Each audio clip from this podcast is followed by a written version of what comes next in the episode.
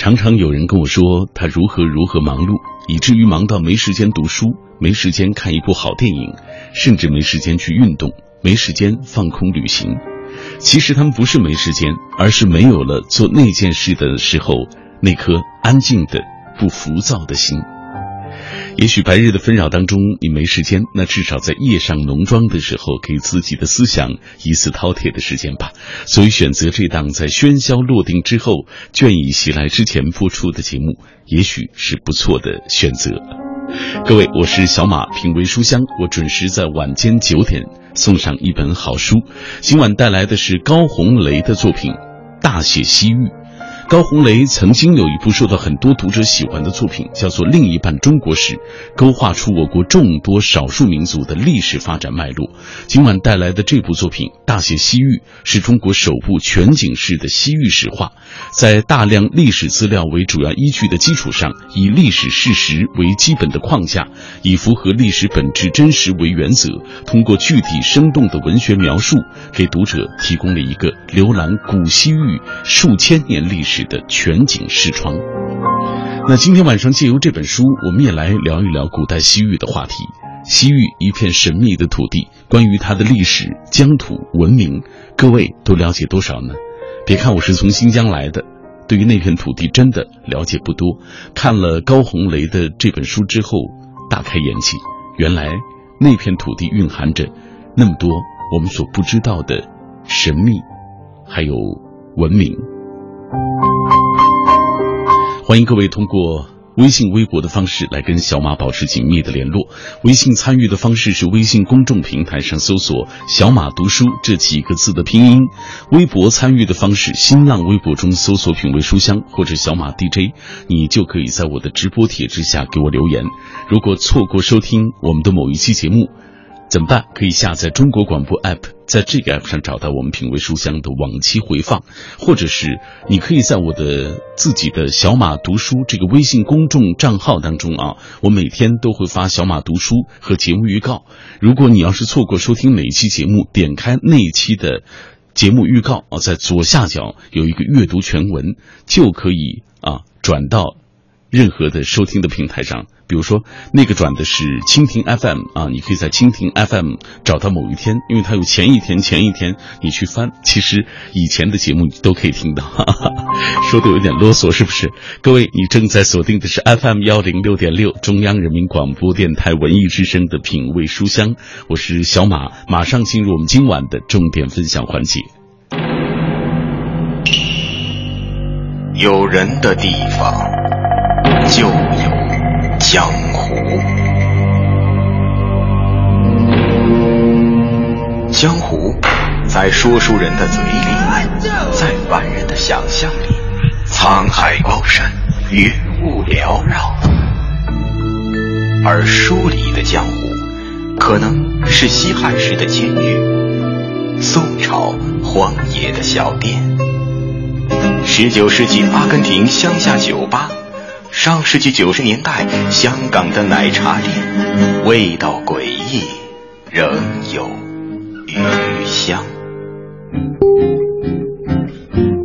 每晚九点，繁华落尽之后，倦意袭来之前，品味书香，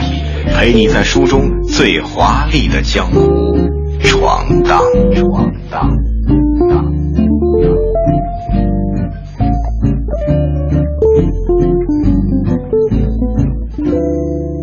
书香每天晚上九点，我们陪你在书中最华丽的江湖闯荡。一道河床上沉睡着一串村镇，一座沙丘下掩埋着一座古城，一层文明下覆盖着一层文明。这段诗意的文字出自土生土长的山东籍作家高红雷，而他所写就的就是远离孔孟之乡数千公里的新疆历史。今晚我们为大家介绍的是高红雷的作品《大写西域》。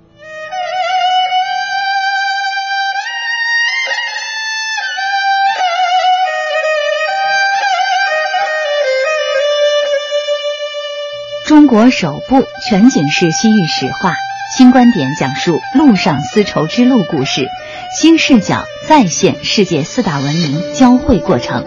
一部填补我国西域人文历史空白的文学巨制。大写西域吸收了西域学、历史学、古代宗教文化学、历史地理学、民族关系史和古代战争史等众多学科的研究成果。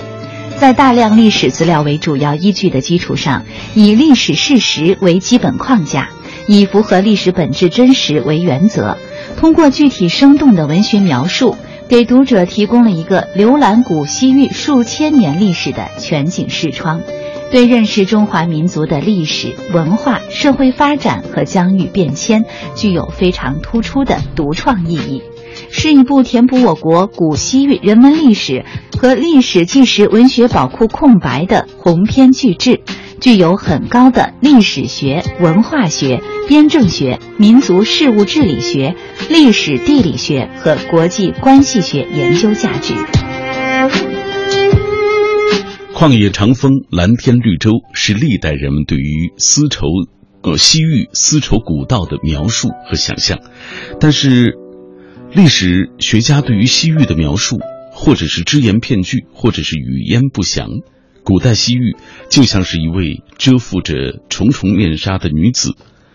于石海苍茫当中若隐若现，欲语还休。即使是在当下，对于普通读者来说，新疆的历史也只是零散而片段的呈现，很少有人能像了解中国上下五千年历史更替一样，了解广袤的西域数千年来的沧海桑田、日月轮转。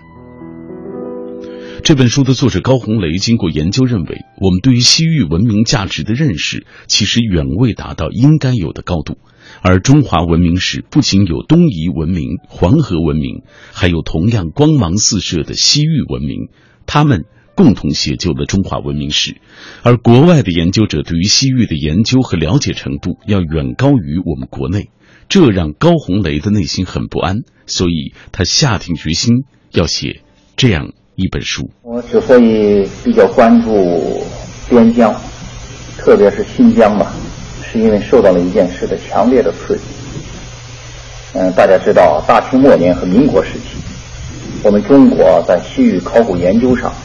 落后于西方，特别是落后于日本，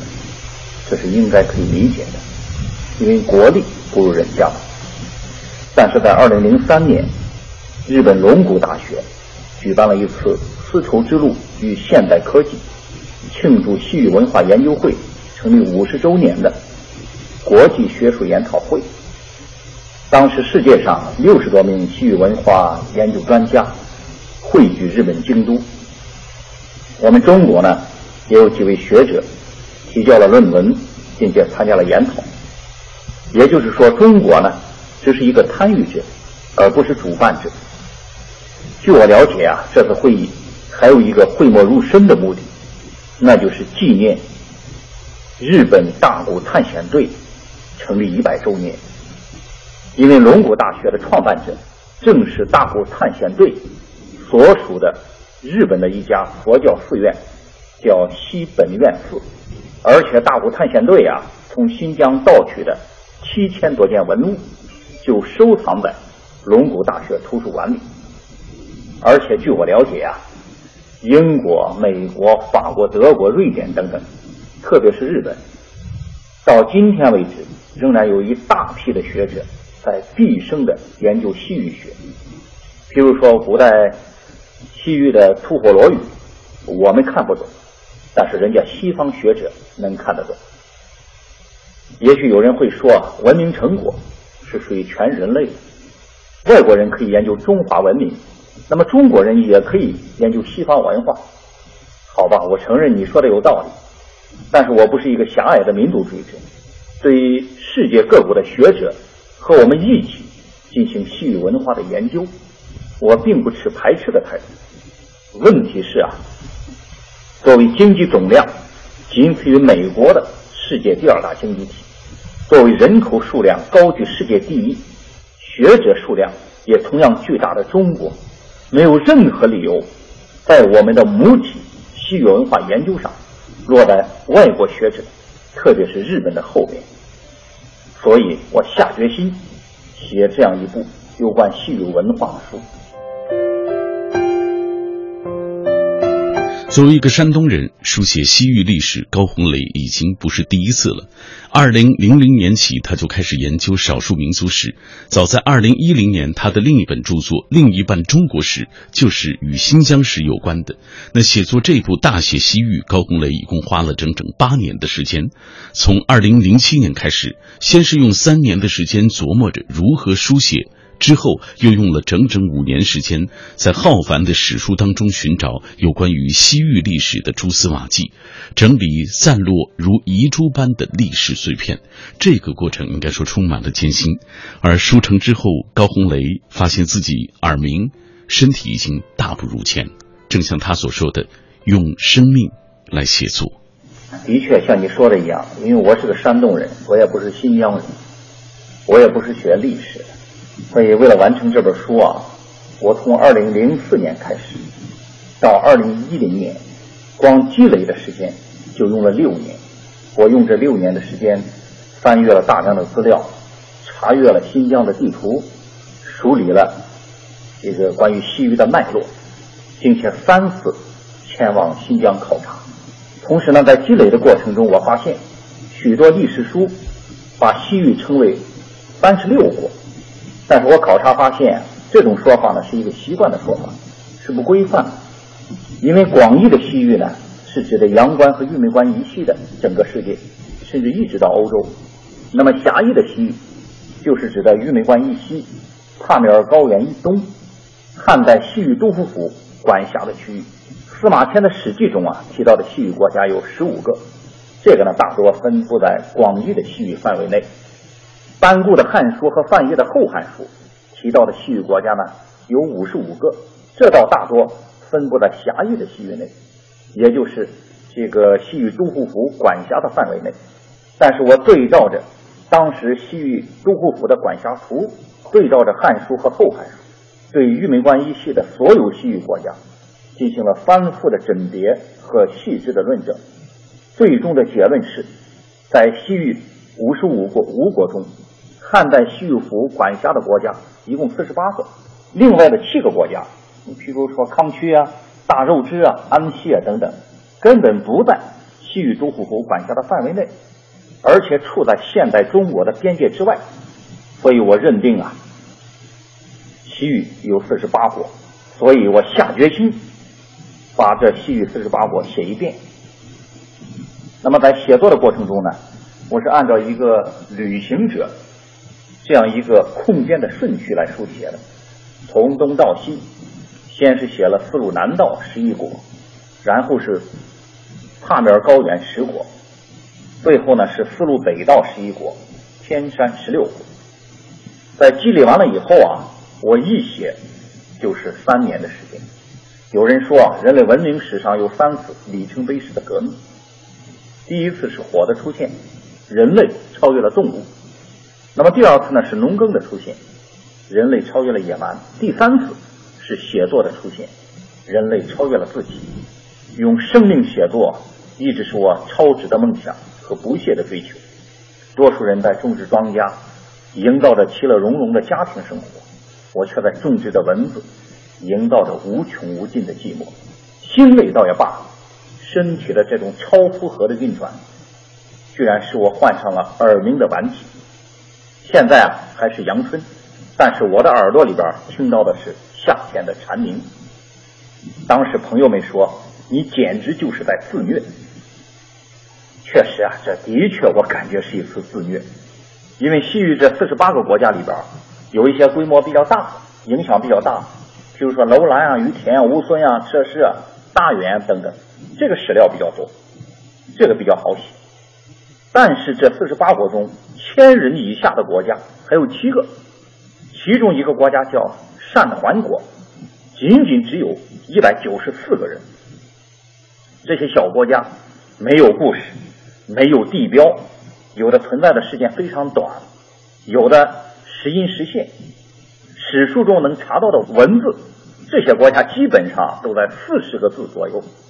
甚至连想象你也找不到方向。而我呢又不可能一一的进行现场的考察，但又必须使这些国家独立成章。也就是说，四十个字的历史，我要写几千字，书写难度可想而知。我一直比较喜欢挑战，我认为没有挑战的人生啊是一个缺憾。那怎么写呢？我就是根据《后汉书》中有关这个小国家距离的记载，先求证出它的大体方位，然后拿出新疆各县的地图，根据它的河流、山脉、道路的走向。再参考考古学家关于这个地方古代遗址的推论，分析出这个国家的具体坐标，然后我找出这个国家是与哪个人种和族群，什么时候迁徙到了这里，它使用的是哪一种语言，参与过哪一次重大历史事件，然后推断出它们灭亡于哪一次战争，融合进了哪一个国家。或者消亡于哪一个干旱期？当然，我不是在写小说，这些推断基本上做到了有史实和考古为据，尽量避免无中生有的臆测。到了二零一四年的秋天，这部七十万字的长篇纪实文学才画上句号。在这之后，我又修改了两年，并且请国家民委和中国社科院的专家做了审读和修改。应当说，这是一部用新观点讲述丝绸之路故事、新视觉再现世界四大文明交汇过程、揭开西域四十八国神秘面纱的长篇纪实文学。全书啊，一共七十万字，分上下两册。今年一月份由人民文学出版社出版发行。专家们认为啊，这部书有几个第一，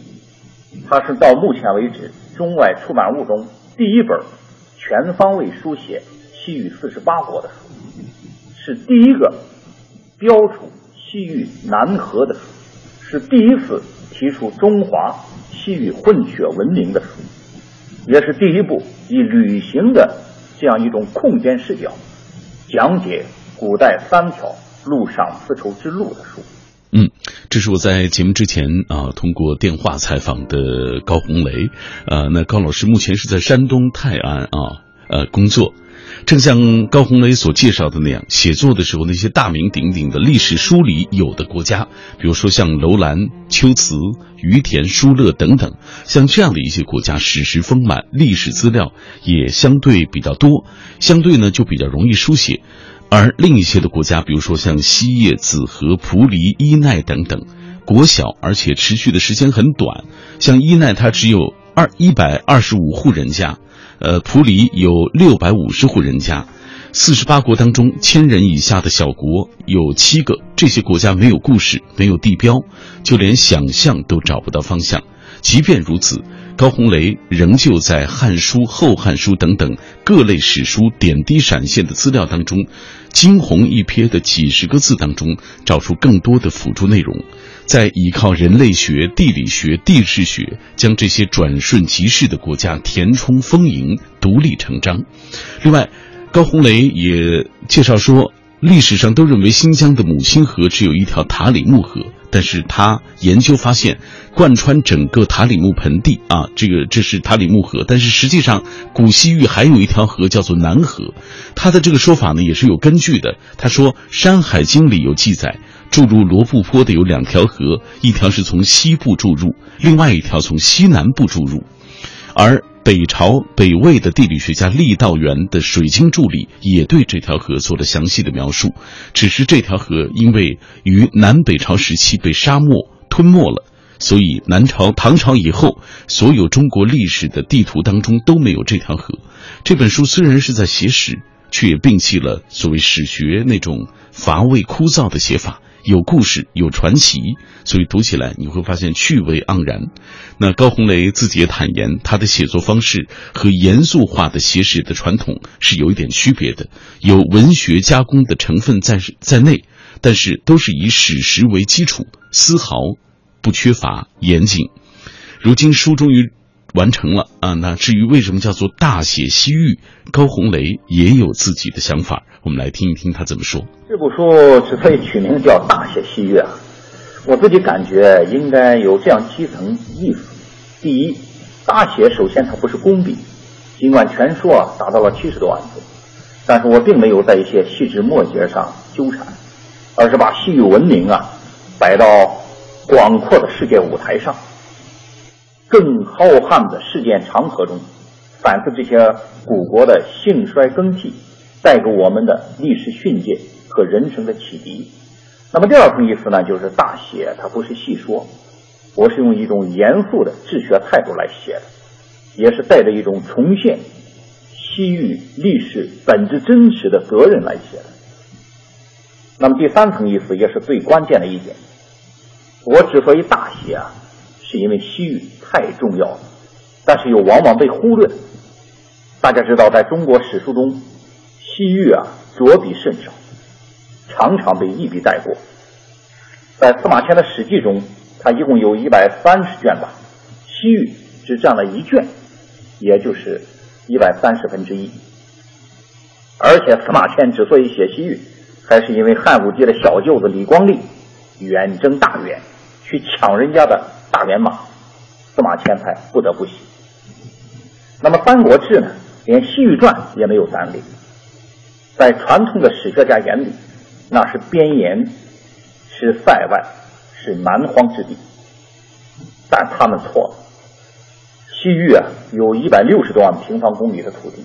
有中国六分之一的国土，从汉代以来就是中国的神圣领土，是中国黄河文明、东夷文明之外的又一大文明——西域文明诞生的地方，是世界四大文明的交汇之地，是人类文明史上最为著名的通道。也是丝绸之路经济带中最活跃的区域，还是英国史学家汤因比最想栖居的地方。他曾经为世界文明进步发挥过不可替代的作用。嗯，呃，所以正因为西域这片土地有如此重要的作用，高红雷就把这部书叫做《大写西域》。他在接受我采访的时候感叹地说：“西域本身就是一本打开的大书，不是我想将它大写。”而是它本身就应该是大写的，因为它太美丽了，太值得大写、特写了。作者高红雷生于一九六四年农历三月十九日，山东新泰人，中国作家协会会员，中国人类学民族学研究会会员，中国民族史学会会员，中国国土资源作家协会副主席。二十世纪九十年代开始发表散文、随笔、专著。作品有《大写西域》《另一种文明》《楼兰啊楼兰》《风骨中国》等，代表作《另一半中国史》已被译成维吾尔文、蒙古文、柯尔克孜文、锡伯文、韩文等多种文字出版。好，品味书香，我们今天带来的是高红雷的作品，叫做《大写西域》。在节目进行的过程当中，也欢迎各位通过微博、微信的方式来跟小马保持紧密的联络。我们今天说到的话题就是有关于西域的。西域一片神秘的土地，关于它的历史、疆土、文明，各位都了解多少？欢迎通过微信、微博的方式来分享啊，你所知道的，或者掉掉书袋也没关系啊。马上要进入广告时段了，广告之后我们继续。今晚的品味书香，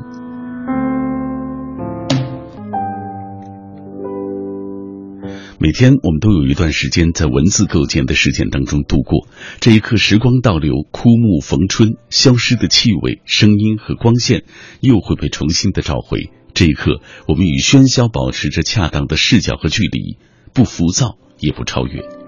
各位，感谢你继续停留在我的声音世界当中。我是小马，每天晚上带来一本书，约会一个新朋友。今天带来的是高红雷的作品，叫做《大写西域》。他之前的作品像《另一半中国史》《另一种文明》等等，都曾经呃让很多朋友。打开眼界啊！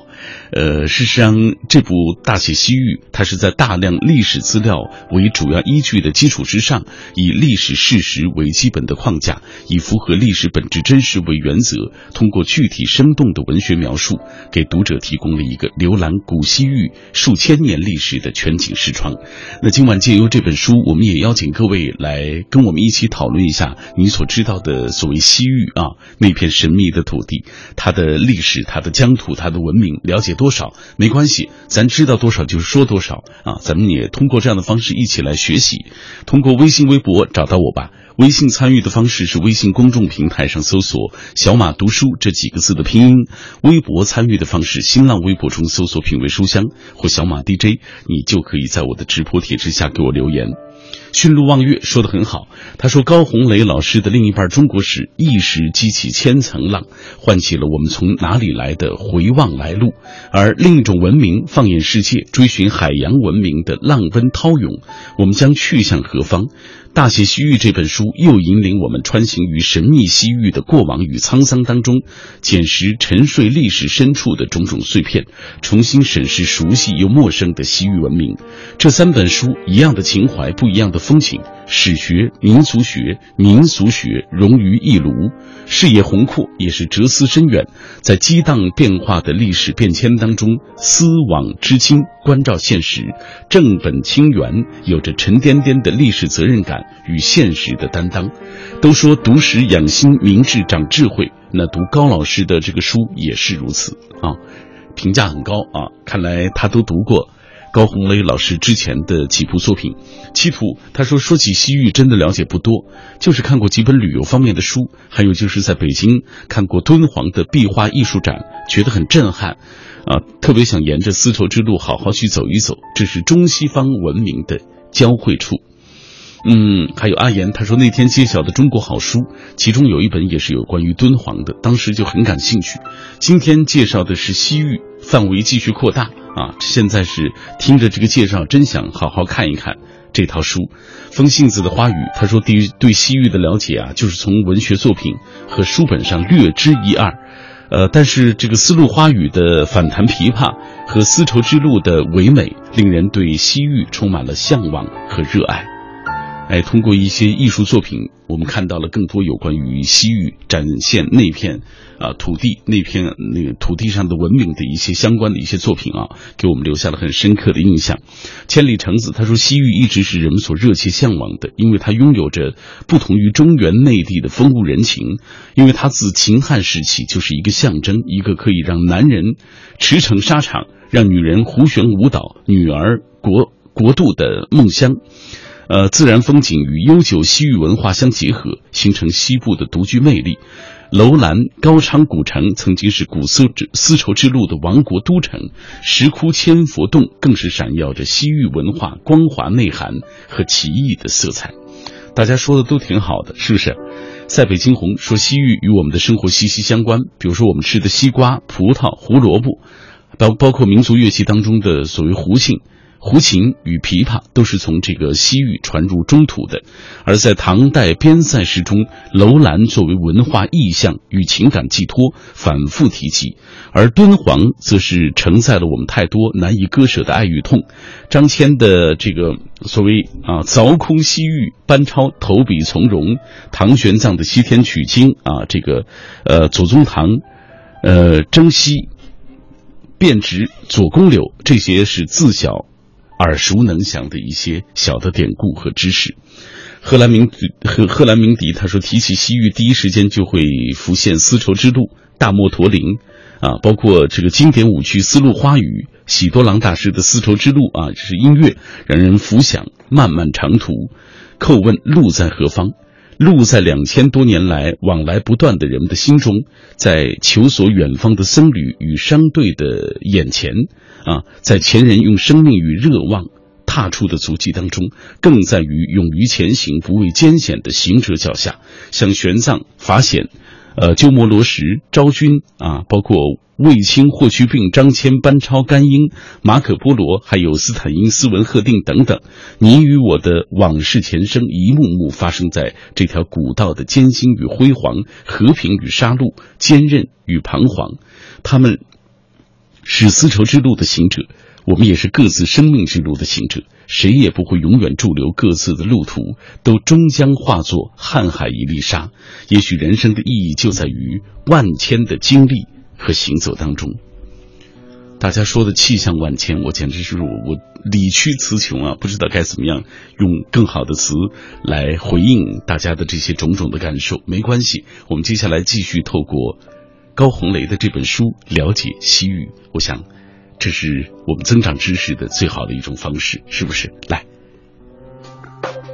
汤因比说：“如果生命能够重来一次，我希望生活在中国古代的西域，因为那是一个文化汇聚的福地。”余秋雨说：“西域，这是一个伟大的地名，它实现了各大文明一个不约而同的渴望，那就是彼此间。”展开非战争交往，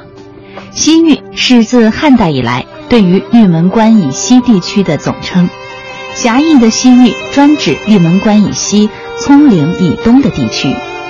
广义的西域则是古人对于阳关、玉门关以西，包括中国西部、中亚、南亚、西亚乃至欧洲的统称。《史记》中提到的西域国家有十五个，分布在广义的西域内。汉初是西域文明史生机勃发、群星璀璨的童年。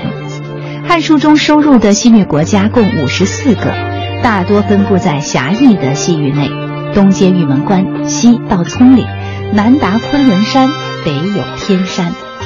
而经过高红雷仔细查阅与反复甄别，在西汉西域都护府统辖范围内的绿洲城邦国家共有四十八个。作者从历史、地理、人文、掌故等方面对这四十八个古国进行了全面描画，最后在每一章后面还附有古国小传，在书的开头还有十四幅原创的地图，便于读者了解。《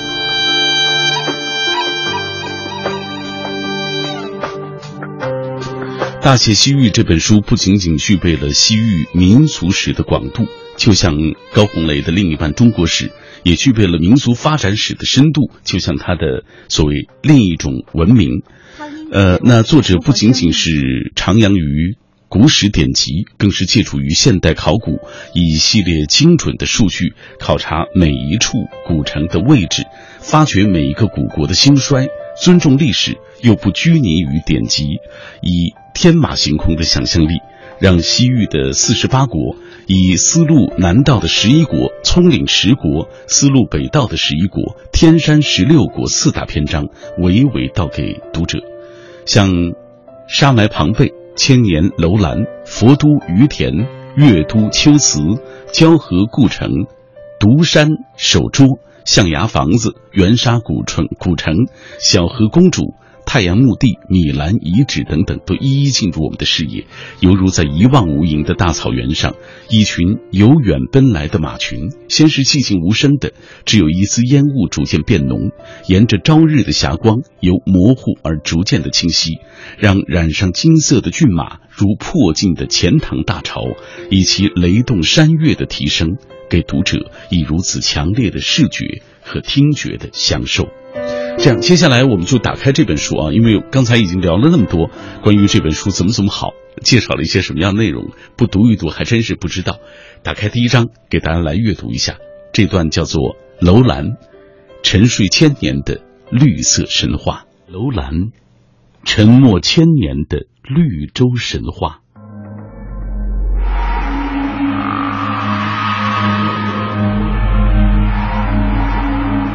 一九零零年。也就是光绪二十六年，一个没有记忆疲劳的年份，但对于大清来说，却是一个既无艳阳又无皎月的岁月。在八国联军从东部沿海的天津杀进北京的同时，一支西方探险队也从西部边陲的喀什出发，大摇大摆地走向荒凉的如同月亮上一样的罗布沙漠。这是一支由十五只巴克特利亚种骆驼组成的驼队，骑在头驼上的、潇洒的叼着烟卷向空中吐着烟圈的，是一个头戴毡帽、留着八字胡、鼻梁上架着眼镜的西方人，名叫斯文赫定，三十五岁，德国地理学家冯里希霍芬的学生，瑞典化学家诺贝尔儿子的家庭教师。一位具有三次中亚考察经历的瑞典探险家，他此行冠冕堂皇的任务是实地测量传说中的中亚地中海罗布泊的准确位置，为自己的老师冯里希霍芬与俄国探险家普尔热瓦尔斯基关于罗布泊位置的争论提供实证。因为普尔热瓦尔斯基经考察认定，喀拉库顺就是罗布泊，中国地图对罗布泊位置的标注是错误的。冯里希霍芬则认为，普尔热瓦尔斯基见到的喀拉库顺是一个淡水湖，而罗布泊是一个盐湖，这是两个位置不同的湖泊。就连斯文赫定也对老师的推论有所怀疑，在同一个罗布荒原里。怎么会并存着南北两个罗布泊呢？当然，故意对外张扬的往往不是真心话。此前，他已在新疆和田发现了两处沙埋遗址——丹丹乌里克古城和喀拉敦古城，收获了一批价值连城的文物。寻找民间传说中的大漠古城与财富，应该是他此次新疆之行难以言传的目的。为了确保行程顺利，他在驼队组成人员上煞费苦心。驼队里有吃苦而精明的罗布向导奥尔德克，有富于野外生存经验的罗布猎人阿布都热伊木，有老实可靠的维吾尔族驼夫帕皮巴伊，还有机警勇武的哥萨克警卫切尔莫夫。三月下旬，驼队从库鲁克塔格山南麓的阿提米西布拉克绿洲启程。由北向南进入土丘密布的罗布荒漠。二十八日，罗布荒漠里一个难耐的日子。傍晚，斯文赫定和队员们在沙漠中发现了一处长着几棵撑柳的洼地。有植物生长的地方必定有水。斯文赫定决定停下来挖水，但铁锹被三十七岁的向导奥尔德克遗忘在下午经过的废墟了。没等斯文赫定埋怨，向导便在晚饭之后骑上了一匹马，匆匆北返，主动回去寻找铁锹。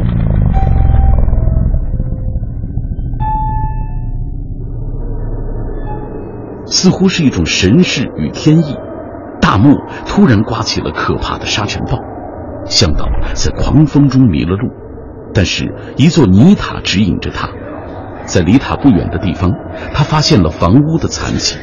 不可思议的是，他不但找到了铁锹，还发现了一些半隐在沙土中的木板、古钱和雕刻品。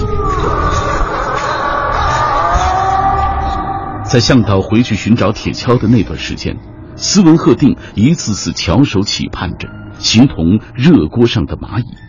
他并不知道。如雅典娜暗中助推着阿尔戈英雄们的船只一般，幸运女神正悄然地向他走来。第二天黄昏，当向导带着意外收获捡来的木板赶上南行的队伍时，苦苦等待的斯文赫定惊呆了。木板的花纹具有典型的希腊艺术风格，探险家的直觉告诉他，这块千年不朽的精美木雕属于上一个千年的佛教文明。是某一个来去无踪的神秘古国邀请探险家来访的国书，向导发现的一定是一座沙埋古城，自己有可能成为第一个揭开塔克拉玛干沙漠文明之谜的人。考虑到带的水已经所剩无几，他决定第二年从头再来。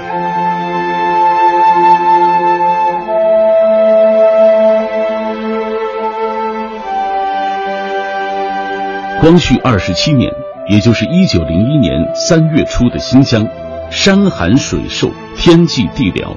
瑞典人果然又来了。三月三日，数字整齐好记，又意味着吉祥，像是精心挑选的黄道吉日。这天，驼队意外踏上了一条依稀可辨的古道，突然，头驼停了下来，一个硕大的土堆挡住了去路。经验丰富的斯文赫定认为，那不是千年强风雕琢而成的突兀土堆，而是一座残破的印度式佛塔的遗迹。他快步走上土堆，放眼望去，一座被沙漠掩埋已久的古城出现在了他的视野中。一道人工河反射着夕阳的余晖，成片的古建筑分布在佛塔与运河之间。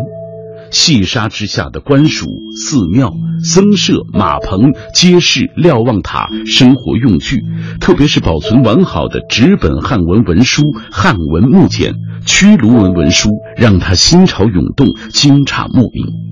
那一刻，他仿佛听到了这条干涸已久的人工河最新的脉动。也似乎听到了千年前的绿洲古国古意而过的声响。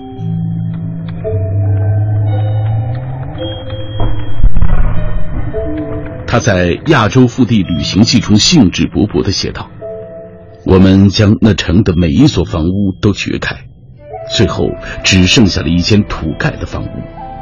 我们在那屋里找到了三十六张有中国文字的纸，有文字的小木板。”除此之外，还发现了一些破衣、鱼骨、印有花纹的毛毡等。我相信，这些毛毡是世界上最古老的。接着，我们考察了一座泥塔，但它却是实心的。我们只在它的旁边找到两管中国毛笔、两个瓦罐和无数的小钱。这就是当年繁盛一时的楼兰古城。楼兰城以及我在那废纸中极幸运所得的发现，足足可以编成一整部书。通过考察资料，他认定楼兰城是四世纪初失守的。在日记中，他想象的翅膀开始翔舞起来。当城中战云密布时，官吏们并没有忘记公家的责任。他们仍然尽心尽责，在战鼓与烽火中写完他们的报告。这些中国人的品行和勇敢精神令人感动。由此可知，这个非凡的民族如何能统治半壁亚洲？这并非幻想力的创造物，也不是诗，这是赤裸裸的真实。那些信札在地上埋了一千六百五十年之后，现在又给我们一个音信：他们的灾祸、忧患。和喜乐终见天日。在难以言表的激动中，斯文赫定将发掘出的文物运回西方。考虑到自己既不是考古学家，也不是汉学家，斯文赫定听从了老师冯里希霍芬的建议，把全部材料交给了住在威斯巴登的汉学家卡尔西莱姆，并由西莱姆向世界宣布，那城名叫楼兰。在三世纪即一时之盛。西莱姆去世后，这些材料又转交到了住在莱比锡的中亚文字研究专家康拉德的手上。康拉德兴奋地说：“楼兰文件是一种叙事诗，是用世界历史的重大、狂暴、黑暗的背景描写的诗情画。一千六百年前的丝路重镇楼兰就这样重现人间。”同样令世界瞠目的是，斯文赫定并未忘记老师交代的任务。他用近万个数据证实，俄国人普尔热瓦尔斯基发现的罗布泊喀拉库顺，并非是中国史籍记载的罗布泊。恩师冯里希霍芬对普尔热瓦尔斯基的质疑是对的。罗布泊是喀拉库顺东北方向一个古老的湖盆。他据此推断，罗布泊是一个游移湖。如两声平地惊雷在耳边炸响，令此前埋头旧纸堆的东方学者们震惊不已。被认为没有新闻的世界上距离海洋最远的新疆，从此吸引了无数探险家和考古学家的目光。光绪二十八年，也就是一九零二年，东方学家代表大会在汉堡召开。